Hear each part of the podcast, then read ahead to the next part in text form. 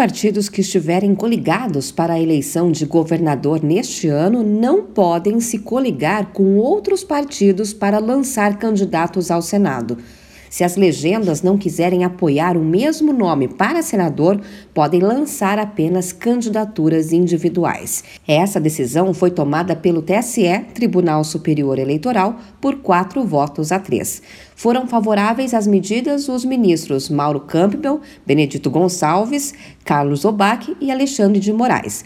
Os votos contrários foram dados pelos ministros Ricardo Lewandowski, Sérgio Banhos e pelo presidente do TSE, Edson Fachin.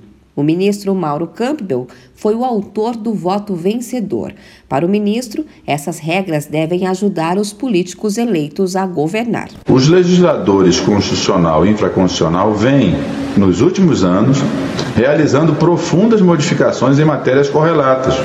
Todas, diga-se de passagem, dirigidas ao fortalecimento de um ambiente de governabilidade e de fortalecimento dos partidos políticos e seus programas de atuação. A decisão foi motivada por uma consulta feita pelo deputado federal Valdir Soares de Oliveira, do União Brasil de Goiás.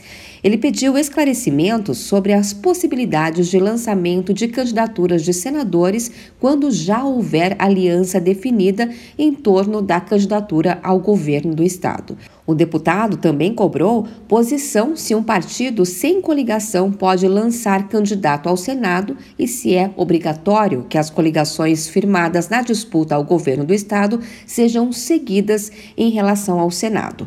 Campbell Marques disse que entre as regras que melhoraram o ambiente político estão também a manutenção das eleições proporcionais, que valorizam o papel dos partidos políticos, a proibição de coligações para as eleições proporcionais e a regulamentação da formação das federações partidárias. Diferente das coligações, que podem ser desfeitas logo após a eleição, os partidos federados precisam permanecer juntos por pelo menos quatro anos.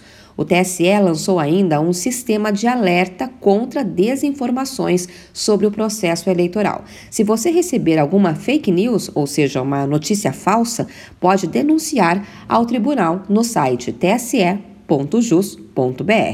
De São Paulo, Luciane Yuri.